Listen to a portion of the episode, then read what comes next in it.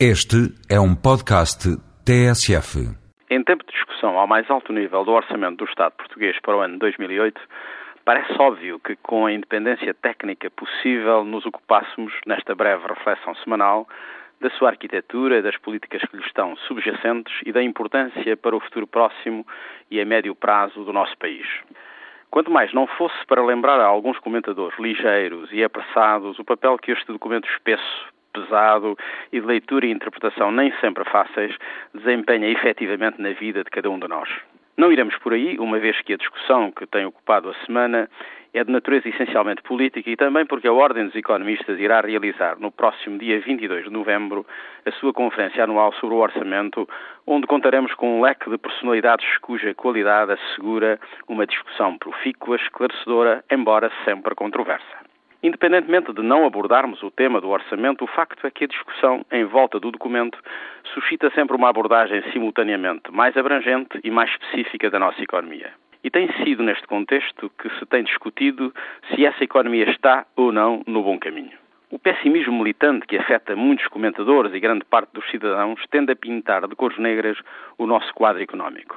Pela nossa parte, e apesar das notícias muito preocupantes em volta do preço da energia para um país que tem uma das balanças energéticas mais desequilibradas da Europa, pensamos que está a ocorrer na estrutura da nossa economia uma profunda mudança nos setores e nos processos que pode ter eh, reflexo positivo no nosso modo de vida. É um movimento de longo prazo que não, não se repercute imediatamente nos indicadores conjunturais, mas que começa a ter visibilidade em indicadores como são os do comércio externo não apenas na sua estrutura, por setores e por países, mas igualmente no ritmo da recuperação.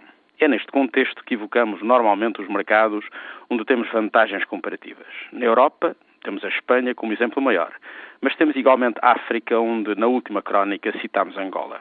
A África, certos países da África estão, estamos, são, estamos convictos de uma nova oportunidade para a economia portuguesa. Lembramos que sobre este continente começa a ser construída uma nova opinião que tende a não considerar a África, como num passado recente, um continente perdido.